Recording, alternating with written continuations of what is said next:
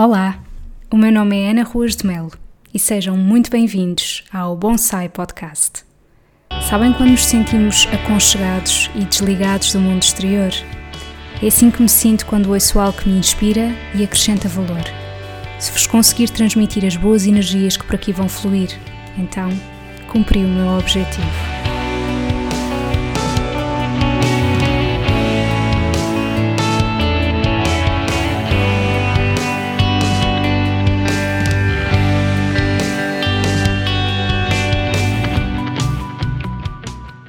Olá, sejam muito bem-vindos ao primeiro episódio de janeiro do Bonsai Podcast, o episódio número 9.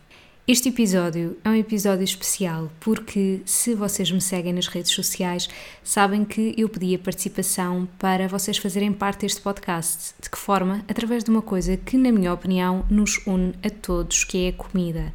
Portanto, eu perguntei no Instagram e também no Facebook quais eram as vossas comidas favoritas ou os vossos pratos favoritos para poder partilhar aqui e perguntei uh, se vocês me davam permissão para um, ehm, dizer o vosso nome aqui no podcast e vocês disseram que sim e portanto no final deste episódio eu vou partilhar exatamente quais são as vossas comidas ou pratos favoritos e eu adorei saber as vossas preferências. E então eu vou começar por falar neste episódio sobre as comidas que eu mais gostava quando era criança. Portanto, coisas que faziam parte da minha alimentação durante a minha infância e que eu me lembro. Muitas delas eu jamais seria capaz de voltar a comer e já vos vou explicar porquê.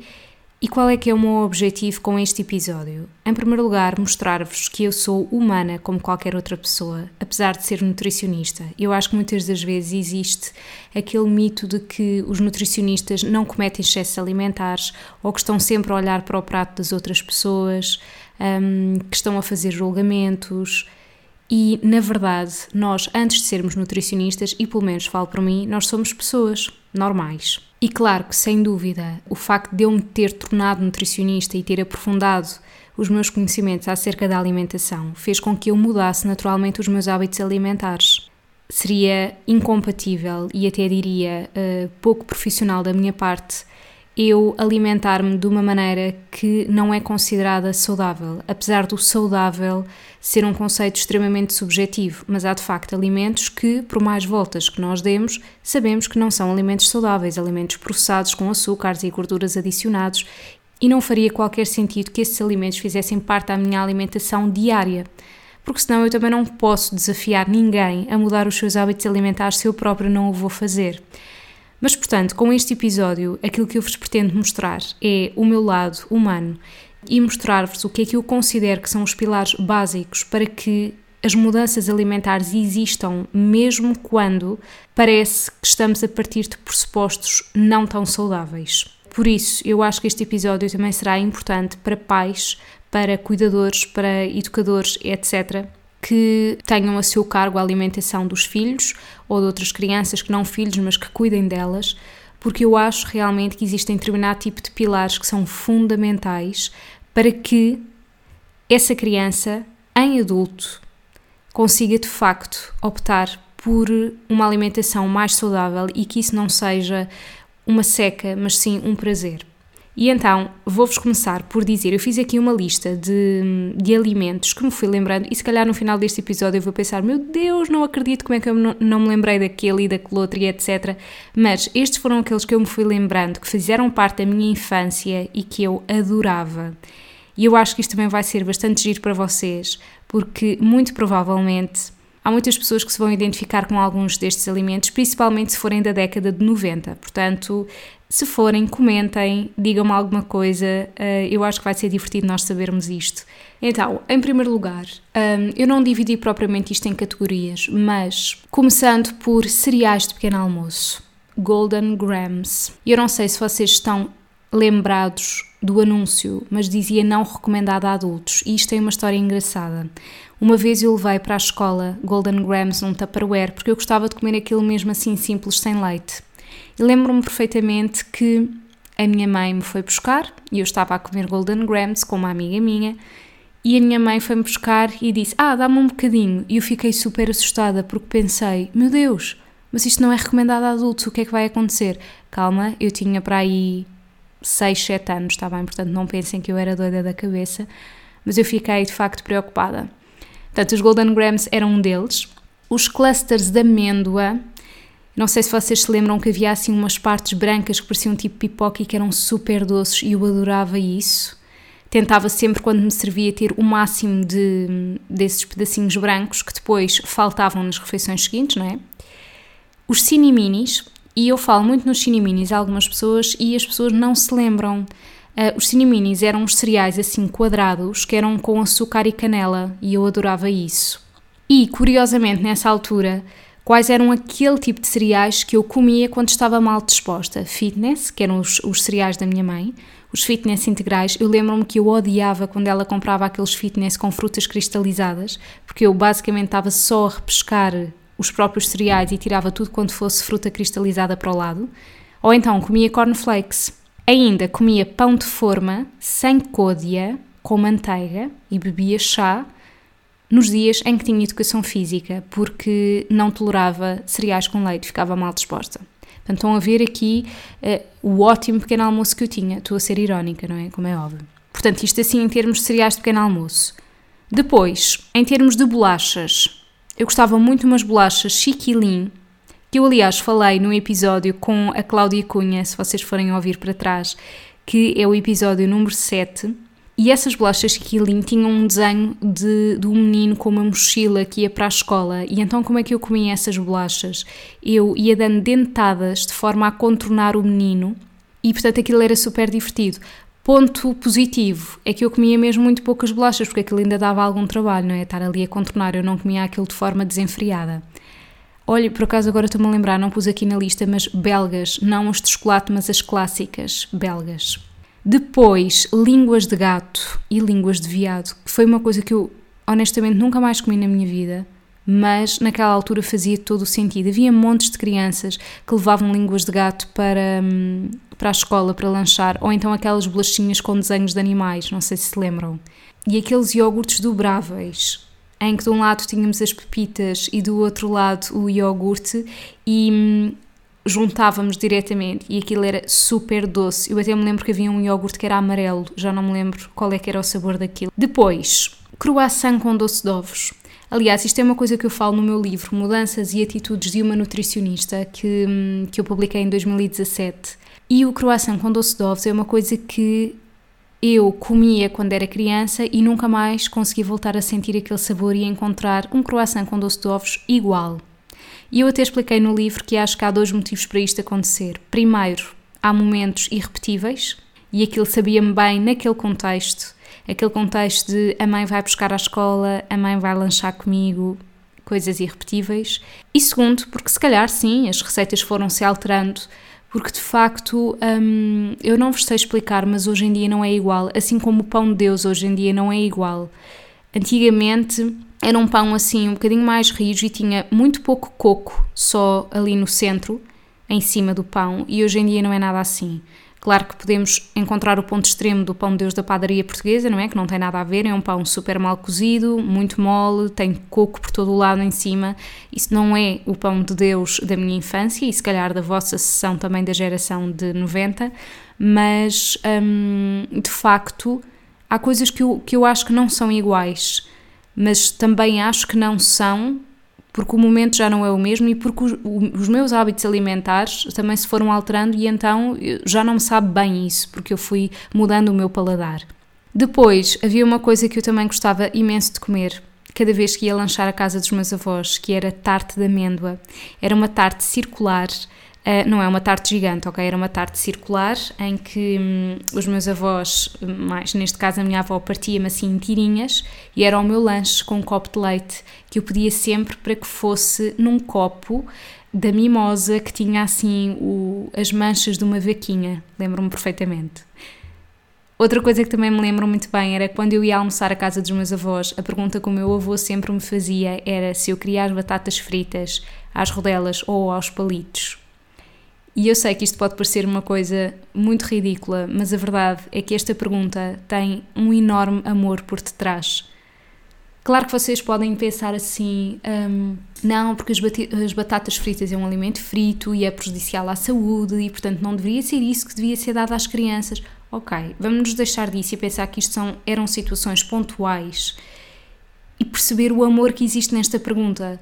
Porque querer as batatas fritas aos palitos ou às rodelas é uma pergunta super subtil. Vocês reparem, o alimento é o mesmo mas tem a ver com um, um pormenor mesmo de, de alguém que gosta de nos receber. E eu nunca mais me esqueci dessa pergunta do meu avô. Acho que hum, era uma coisa que me fazia mesmo feliz, eu poder decidir se preferia às rodelas ou aos palitos. Depois, lembro-me perfeitamente que quando uh, ia comer fora e hum, no final a minha mãe pedia café e lhe davam uh, chocolate juntamente com o café. Era daqueles chocolates pretos, mas honestamente eu até acho que a porcentagem de cacau era tipo 45%, talvez. E eu odiava aquilo. Achava que horror, isto é super amargo, não gosto de nada. Hoje sou a pessoa que come chocolate 92%. Portanto, já me estou aqui a adiantar um bocadinho às minhas mudanças dos hábitos alimentares, mas é tão curioso perceber isto. Porque, claro, o chocolate que eu comia, do género, lá está, aquelas bolachas chiquilim, por acaso nunca gostei de choca-pique, mas bolachas chiquilim, havia também uns cereais do Lidl, que eram os arrozitos, que eram assim uns baguinhos de arroz, de chocolate, não sei se vocês se lembram. E, claro, aquilo para mim era o sabor que eu estava habituada, doce, então o chocolate 45% de cacau era muito amargo, quando hoje em dia eu acho que é super doce. Depois, lembro-me perfeitamente que havia uh, outra coisa que, que nós tínhamos um, costume de fazer aos domingos à noite lá em casa, que era o jantar de pãezinhos. Então, em que é que consiste o jantar de pãezinhos? Era pães, em que punhamos ou ovo mexido, ou punhamos fiambre, ou punhamos queijo, e eu acompanhava com chá com leite.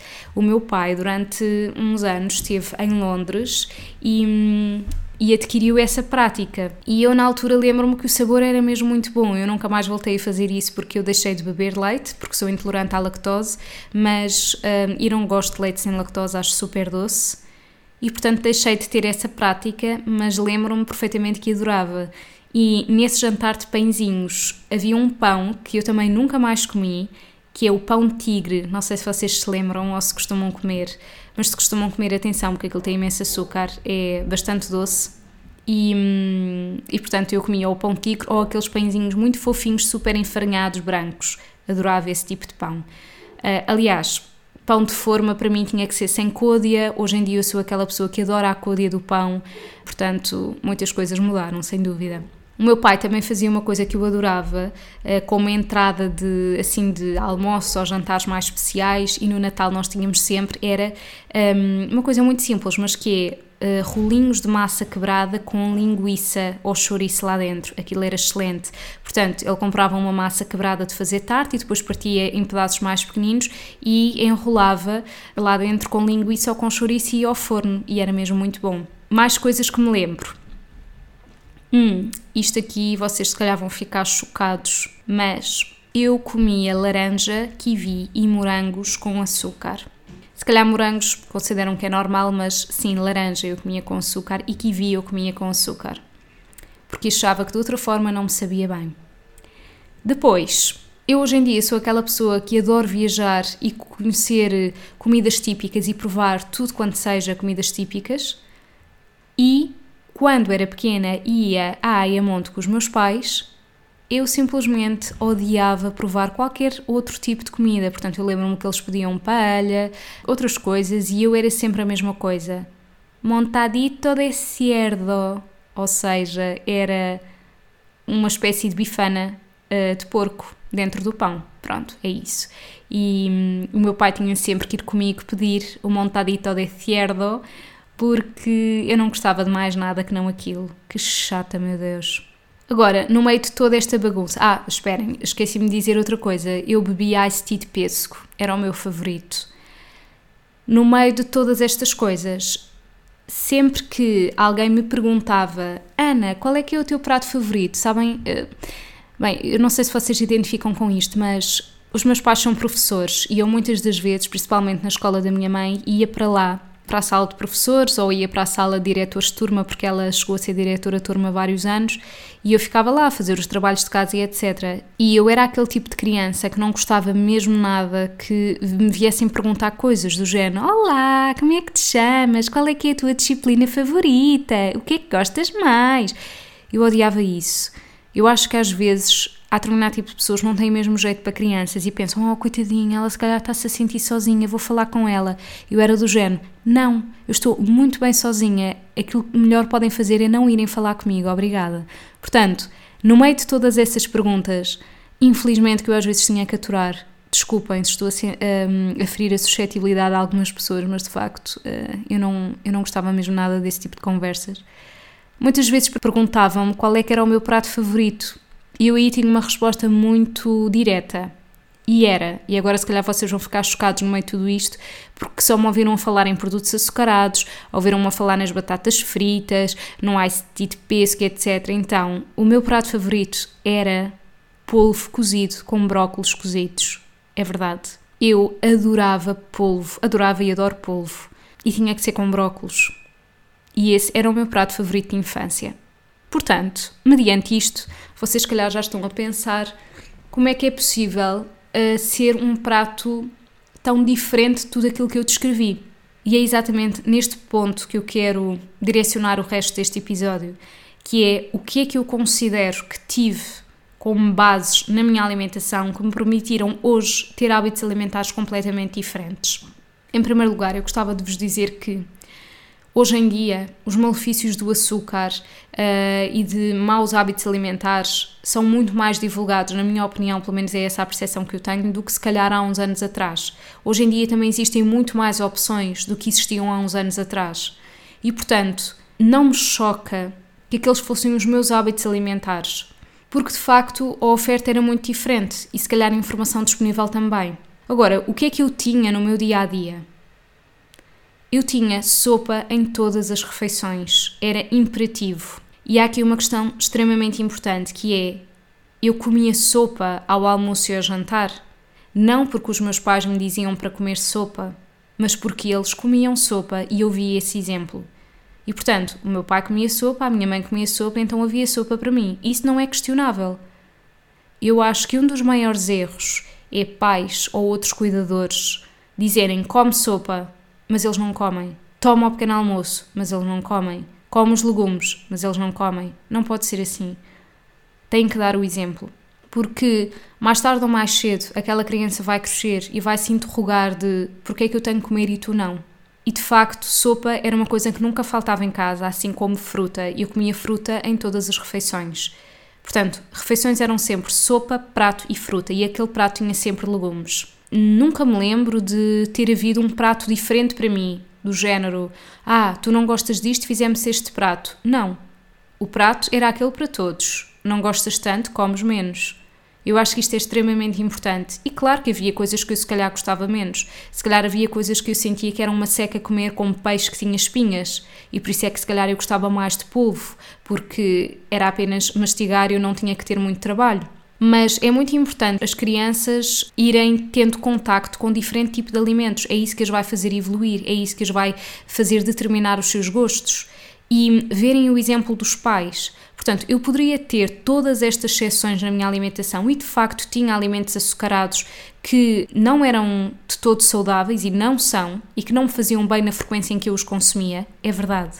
Mas por outro lado, eu tinha estas outras coisas todas que me, que me permitiram e que permitem hoje eu ter hábitos alimentares totalmente diferentes e hábitos esses que eu não considero que são uma seca, mas um prazer. Outra coisa também, nunca houve refrigerantes em casa, portanto, isto que eu vos digo do ice tea de pesco era quando eu ia almoçar fora, por exemplo, porque em casa era água e não há perguntas em relação a isto, é água mesmo. E honestamente, em casa eu nem sequer pensava, apetecia-me um ice tea. Não, eu sabia que isso era fora de casa.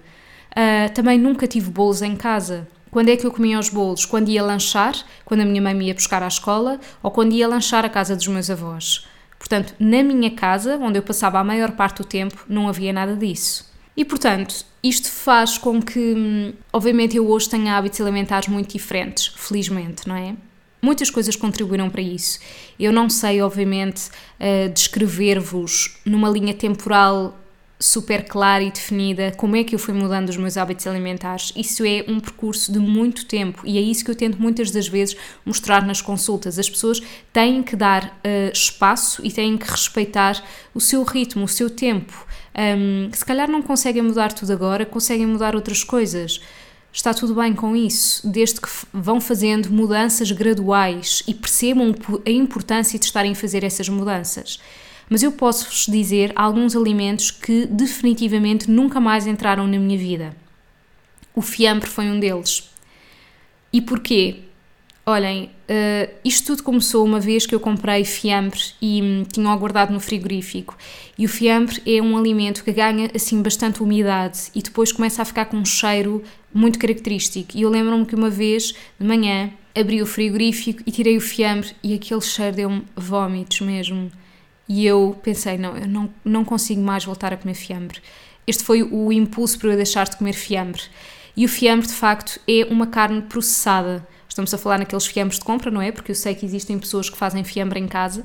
Um, são carnes processadas, é carne com aditivos e muitas das vezes com açúcar, tem lá dextrose na lista de ingredientes. Por isso, eu não estou a ver nenhuma vantagem em gerir fiambre, honestamente. Outra coisa que eu também deixei por completo, bolachas açucaradas, não era algo que fizesse muito parte da minha alimentação, mas de facto eu falei-vos há pouco das belgas, do chiquilim, e claro que isto são bolachas açucaradas óbvias, não é? Mas a típica bolacha Maria uh, é uma bolacha açucarada e que muitas pessoas pensam que não é, mas é. Daí a importância de ler os rótulos. E são coisas que realmente eu não sinto qualquer necessidade em consumir, assim como cereais açucarados. Isto poderá ter tido a ajuda de eu ter deixado de beber leite, como vos disse, sou intolerante à lactose. O leite sem lactose é um leite que, na minha opinião, é muito doce e mesmo assim eu continuava a ter alguns sintomas. Sentia a barriga muito inchada, uh, gases e, portanto, achei que, que não valeria a pena o esforço e, e, os, e, bebidas vegetais eu não gosto muito. Eh, eu utilizo mais as bebidas vegetais para misturarem alguma coisa e não propriamente para beberem isolado ou com cereais. Não, não gosto muito. E portanto, os cereais também, de certa forma, deixaram de fazer parte. Os bolos de pastelaria, não sinto qualquer necessidade de comer um bolo de pastelaria. Exceções que eu possa colocar Atenção que isto é diferente de sobremesas. Quem me conhece bem sabe que eu sou muito gulosa e quando vou a um restaurante geralmente peço sempre sobremesa. Geralmente, eu acho que peço mesmo sempre sobremesa. Eu gosto muito, muito. Mas ir assim a um café e pedir um bolo de pastelaria, não. Acho muito enjoativo, sabem? Muita manteiga, muito açúcar. É algo que eu não gosto mesmo. Quanto muito aquilo que eu às vezes faço como exceção é o tal pão de Deus da padaria portuguesa, mas é muito raro, eu já não me lembro qual foi a última vez que comi, e é com uma fatia de queijo para contrabalançar entre o doce e o salgado. Mas é mesmo muito raro, como vos disse. Prefiro muito mais uma sobremesa no final de um jantar, quando vou comer fora. Ice tea. Bem, está completamente fora de questão. Eu posso mesmo afirmar que eu odeio ice tea. Eu sei que há pessoas que não gostam muito desta palavra. Odiar é muito forte. É verdade, mas eu odeio ice tea. Eu acho que aquilo é super enjoativo. E uma pequena curiosidade: nunca gostei de Coca-Cola. Achei sempre intragável.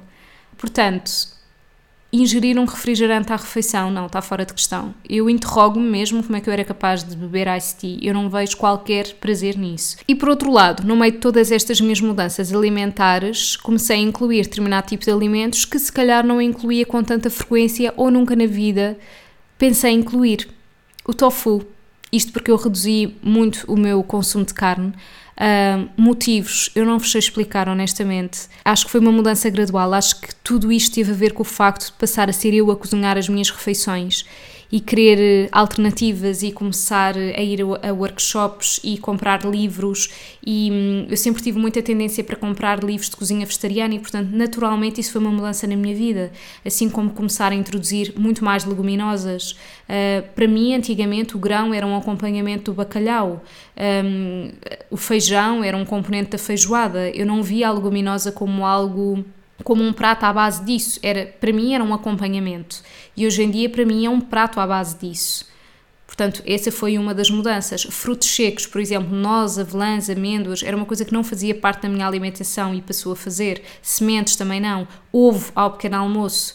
Portanto, como eu deixei de ingerir o fiambre e como também era uma seca ser sempre queijo, uh, eu passei a comer ovo ao pequeno almoço com o pão. E o pão, claro, mudou radicalmente. Isto foi um processo muito gradual, eu lembro-me perfeitamente que eu deixei de comer o pão de forma para passar a comer pão mais daquele.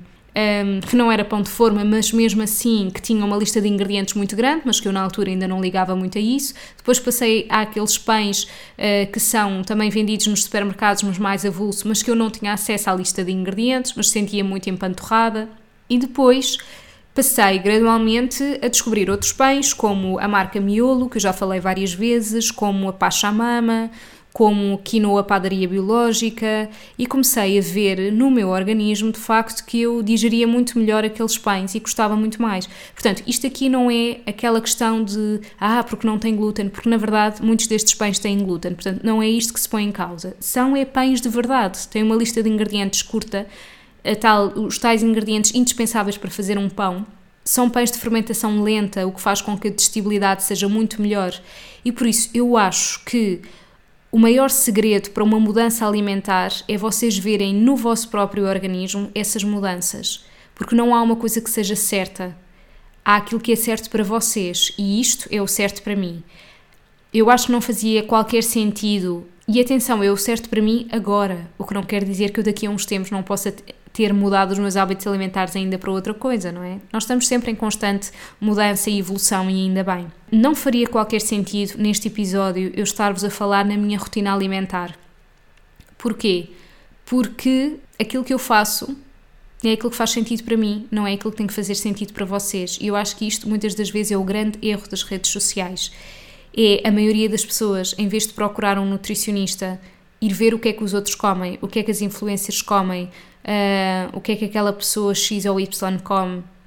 Mas não tem de ser assim. Eu acho que vocês podem e devem utilizar essas contas nas redes sociais para se inspirarem, mas isso nunca, nunca vai substituir um profissional de saúde. Portanto, sempre que vocês queiram mudar os vossos hábitos alimentares, se vocês queiram ter mais saúde, é um profissional de saúde que vos vai e deve orientar nisso. Então, posto isto, vamos ver qual é que é o vosso prato ou comida favorita, que foi a pergunta que eu coloquei nas redes sociais.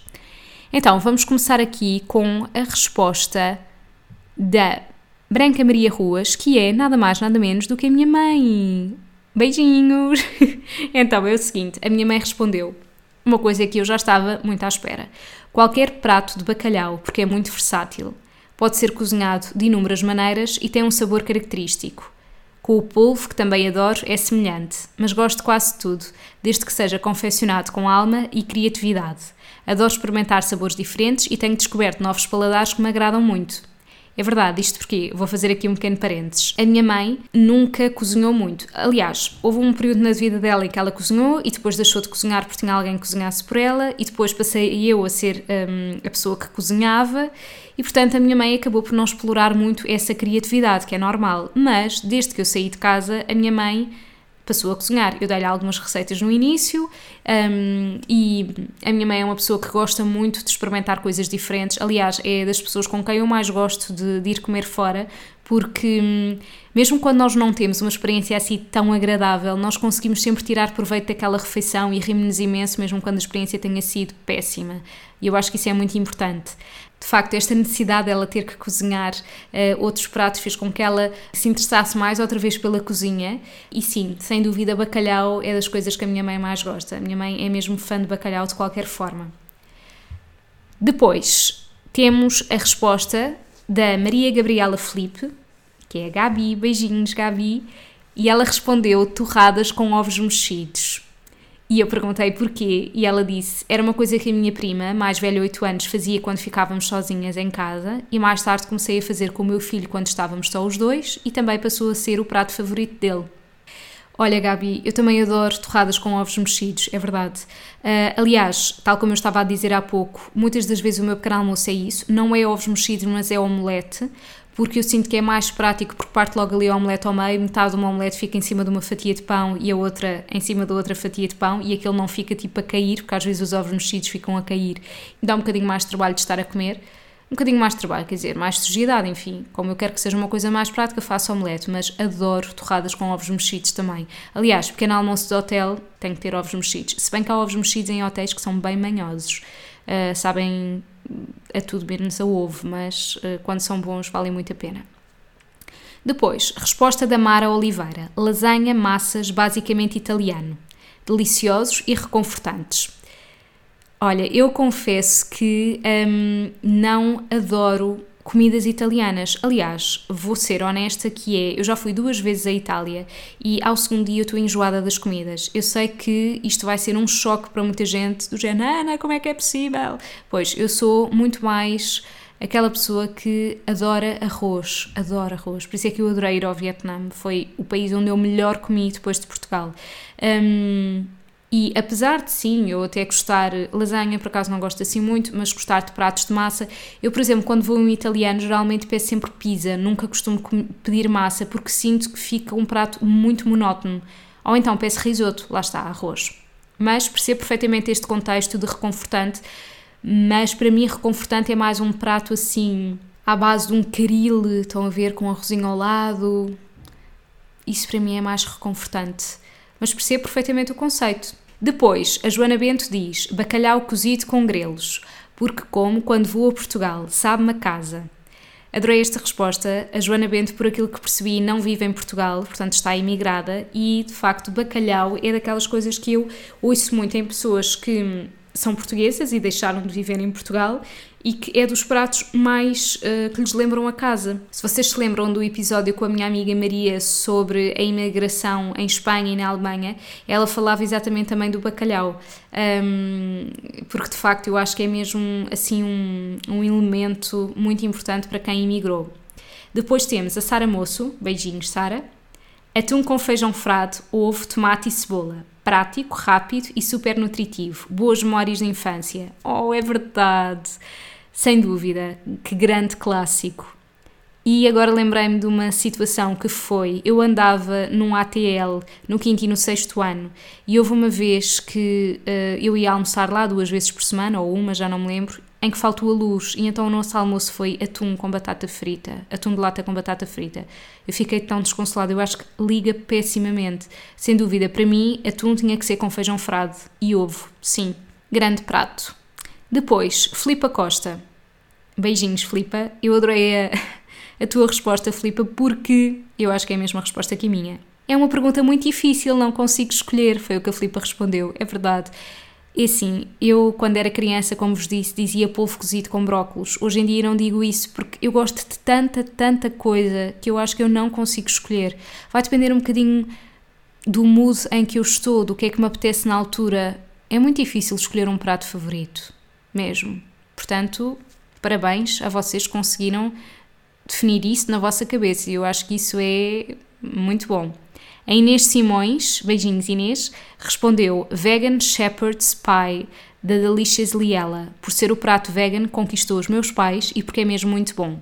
E eu não conhecia a Inês, fui pesquisar e por aquilo que eu percebi é um empadão de batata doce com feijão.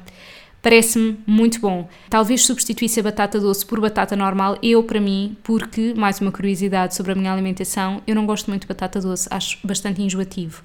Para mim, por exemplo, entre batata doce e batata a murro, meu Deus, eu não tenho qualquer dúvidas que eu prefiro batata a murro. Vou experimentar. A Maria Marrecas, que há pouco ainda falei sobre ela, beijinhos Maria, eh, escreveu bacalhau com broa, claro, não poderia deixar de ser, não é? Cá está o bacalhau. Depois, o Zé Pedro Teixeira, beijinhos Zé Pedro, respondeu carbonara de tofu com brócolos. Yay! É verdade, o Zé Pedro é vegan e eu já tive o prazer de comer a carbonara tofu com brócolos feita pela Ana Marta de Matos, que foi a minha primeira convidada aqui no podcast, que também é vegan e uma grande amiga minha.